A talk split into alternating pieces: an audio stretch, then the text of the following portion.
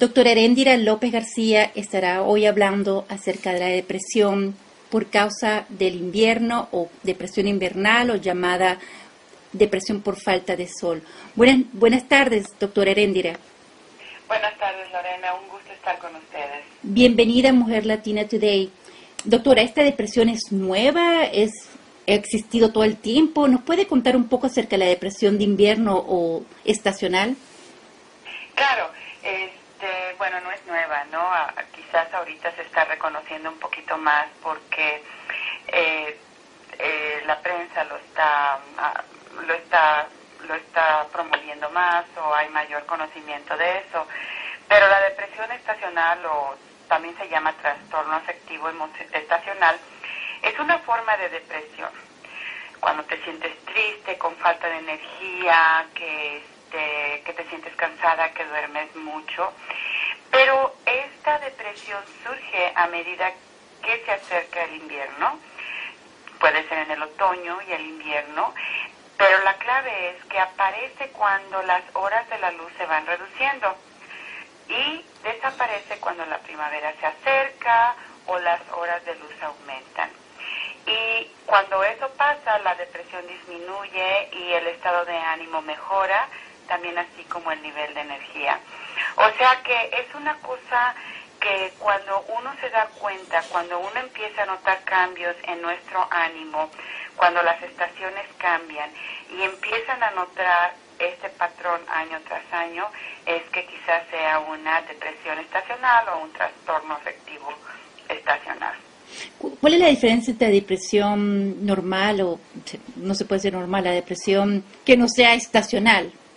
Claro, mira, la depresión, hay diferentes tipos de depresión, ¿verdad? Pero la depresión en general es un, este, es, casi son los síntomas son similares, hay un estado de ánimo diferente, se siente triste, irritable, por lo menos dos semanas, este, hay un sentimiento de desesperanza, uno piensa que no vale nada, se empieza uno a autocriticar, demuestra uno mayor sensibilidad a las cosas, lloran más, se molestan más fácilmente y otras cosas. La clave en distinguir estas dos es que estos cambios, este cambio del estado de ánimo solo se da cuando la luz, las horas de la luz del día se van reduciendo y cuando empieza uno a ver un tema, hoy, este año empieza el otoño, el invierno me siento así, mi ánimo va cambiando, estoy durmiendo más, eso es muy típico de esto, cuando se duerme más, este, no tengo energía, no, no tengo una incapacidad para disfrutar cosas que tengo, pero son solamente en estas épocas del año, cuando las repito, cuando las horas de la luz se van reduciendo, es cuando es una depresión estacional o un trastorno afectivo estacional. Doctora, las latinas somos mujeres vibrantes y llenas de sol, y no estamos acostumbradas a esos días grises invernales. Pero ¿cómo podemos nosotros combatir esos trastornos afectivos estacional, como le dice usted, que nos causa el invierno, pues? Sí, mira, hay muchas formas de, de hacerlo, ¿verdad? Este, una es como, como ya sabemos, ¿no? Es como, como, como yo dije, las horas de luz natural que, que no las tenemos, ¿verdad? Entonces, hacer hacer que nosotros podamos estar fuera y al aire libre. Cuando uno tiene una depresión, generalmente tiende uno a quedarse en la cama, a dormir, a estar encerrada, a aislarse. Pero esa no es la fórmula. La fórmula es forzarte a salir. La fórmula es forzarte a hacer ejercicio, a estar al aire libre. Sobre todo en una depresión estacional o un trastorno afectivo estacional, es muy importante salir y que nos den, aunque no haya un sol, que nos dé la luz natural. Generalmente la mejor forma de obtenerla es a primeras horas de la mañana. Entonces, este, ¿qué es lo que se tiene que cambiar? Salir. Y, y cambiar los ejercicios, por ejemplo, una caminata, y prepararse y abrigarse bien aunque haya nieve, pero sabemos que esa luz natural nos va a ayudar. Si estás en la casa, no cerrar las cortinas, abrirlas para que entre eh, la luz del día. si está uno leyendo, acercarse a la ventana donde nos puede dar un poquito más la luz natural. Esos son cuando los, los síntomas leves, porque hay una variedad de síntomas, ¿no? Hay síntomas leves, intermedios y más graves. Pero cuando son los síntomas leves, saliendo, pasar más tiempo al aire libre durante las horas de luz natural, como una caminata, este es muy beneficial. Pero también hay otra forma. Hay también luz artificial que simula la, la luz natural. Y se pueden usar estos focos a través de lámparas regulares. ¿sí? Los venden en el mercado, no, no te puedo decir en qué mercados, pero los venden en el mercado que simulan, la, la, luz artificial simula la luz natural y se pueden poner esos focos en las lámparas de la casa. Así uno también mm. recibe esa luz aunque sea artificialmente, ¿verdad? También hay otra, hay otra forma de terapia que se llama de luz o filoterapia, que es una luz especial que, se, que simula la luz del día y esta viene como que la pones y este, pones esa luz y estás ahí por 45 minutos y recibes esta luz diariamente. Eh, pero esto yo lo sugiero más que sea bajo la supervisión de un médico, ya que algunas de nosotros somos más sensibles en la piel o, puede afectar alguna otra cosa, ¿no? También este, hay la terapia, es ir a, una persona, una profesional, a una persona que provee este, consejería o terapia, que entonces se empieza a examinar los pensamientos y los sentimientos negativos que van en conjunto con esto y, y ayuda a disminuir la sensación de aislamiento. Y, y lo más importante es que se entienda la condición, ¿verdad? Y cómo prevenir esta condición o cómo minimizarla. Ya cuando la depresión va más grave, a veces cuando está realmente grave, los medicamentos. Y claro que se, se tiene que solicitar ayuda profesional para eso.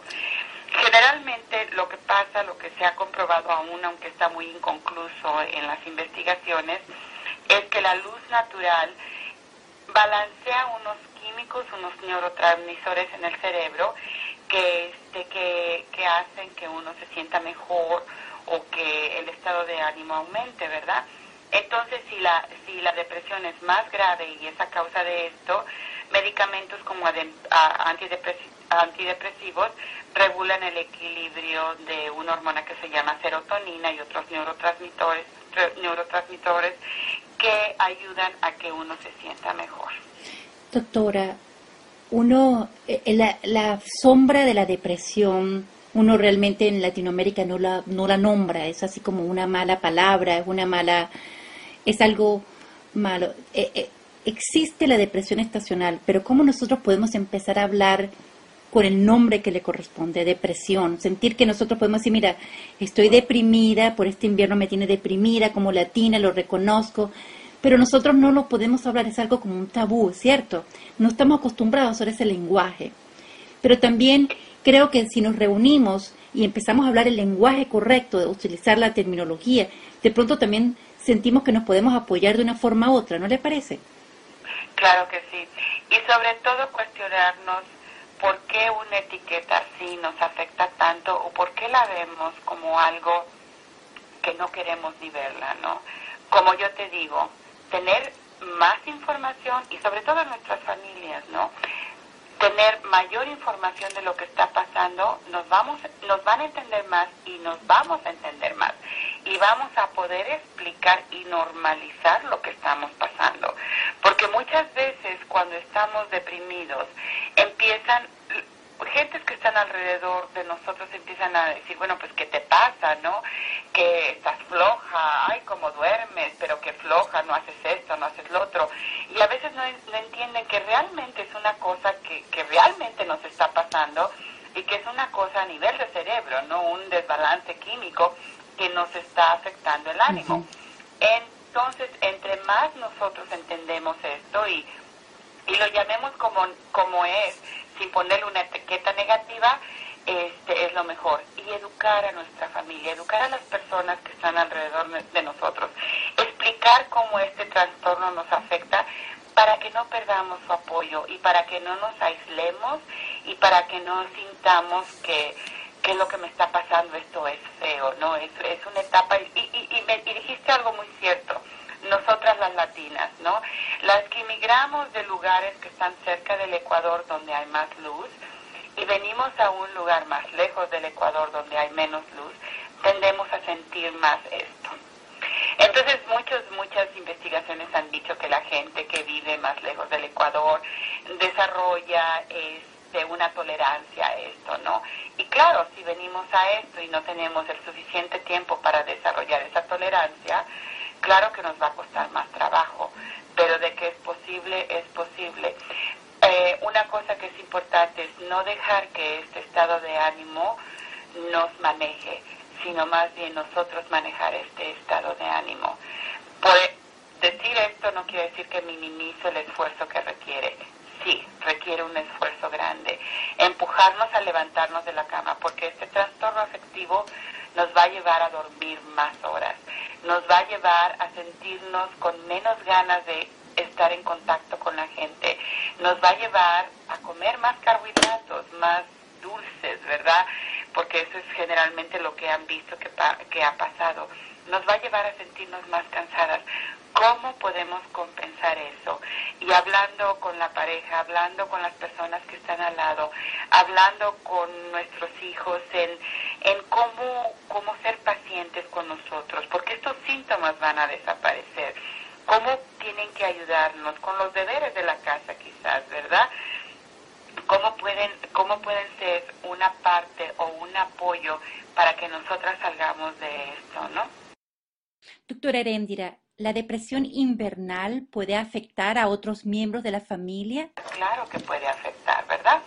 Si, este, si la latina que está escuchando es una madre que, que cuida a los hijos y si se siente cansada, está negativa, irritable, sensible de cualquier cosa, claro que va a afectar la dinámica. O con la pareja, si es que tiene pareja, claro que va a, a afectar la dinámica. Lo más importante es el conocimiento y el entendimiento, ¿verdad? Y explicarlo de una forma que no es que no es una cosa, no es una cosa patológica, es una cosa realmente que está pasando y decirles estoy tratando de salir a esto, solamente necesito tu apoyo, ¿verdad? Y hacer algunos cambios y forzarte, ¿verdad? Pedir ayuda, pero también forzarte a levantarte de la cama, porque este tipo de depresión tipo de trastorno afectivo te lleva a dormir más horas, porque las hormonas que afectan son las hormonas que afectan al sueño. Entonces tratar de poner, establecer una rutina de sueño y levantarse y forzarse. Nosotros como latinas que estamos aquí, que, que, que, que estamos aprendiendo otra nueva lengua, que estamos luchando por tener un lugar aquí, estamos este, luchando por tener una voz, tenemos la capacidad para tener una voz en esta en este tipo de síntomas también. Doctora, cuando cuando yo la conocí hace eh, dos años, pero yo me acuerdo que usted tiene un grupo de amigas bastante unidas, que eso de pronto es un ejemplo para todas, o sea, que como unirse con las amigas y empezar a hablarlo, ¿no? Y tal vez de una forma u otra ayudarse, ¿no le parece una buena, una nueva, una buena solución también? Excelente idea. Excelente idea es tener un grupo de apoyo, un grupo de apoyo que lo entiendan a uno. Claro que no todas somos afortunadas de tenerlo, pero podemos buscarlo. Este, me imagino que las personas que me están escuchando ahorita tienen un acceso al Internet, tienen un acceso a una tecnología, ¿verdad? Entonces estamos atrapados porque la nieve no podemos manejar, no podemos hacer nada, pero sí podemos salir al patio, sí podemos salir a la calle. Pero cómo, y sobre todo nosotros como latinas tenemos más sentido social, tenemos más sentido de estar junto con la gente. Entonces, ¿cómo podemos usar la tecnología también? para tener y continuar ese sentido si no es personal, pero el apoyo está ahí. Y lo, y, y lo hay, si este, es más, y si no lo hay, se podría empezar a organizar. No, yo tengo esto, ¿cómo podemos hablar? ¿Cómo podemos ayudarnos? Y si físicamente no podemos estar, ¿cómo lo podemos hacer como dijeran unas personas, a control remoto. Ya no sé si ese término es, es muy, este, muy viejo, pero cibernéticamente quizás sea el más nuevo. El apoyo es muy importante. El encontrar amistades, el encontrar a alguien o la pareja, ¿no? Porque a veces venimos y no conocemos a nadie. Pero a lo mejor involucrarte en grupos o atender este, lugares donde van donde van otras personas que comparten mucho de nuestros deseos, este, barreras, intereses, etcétera, es, es muy importante. Encontrar un, un, un o una situación, aunque no sea física, ya sea cibernéticamente, es muy importante para minimizar el aislamiento que tenemos aquí, ¿no? Y si tenemos este tipo de trastorno, podemos luchar con eso, aunque sea por medio de cibernético. Doctora, muchísimas gracias por compartir tan importante información.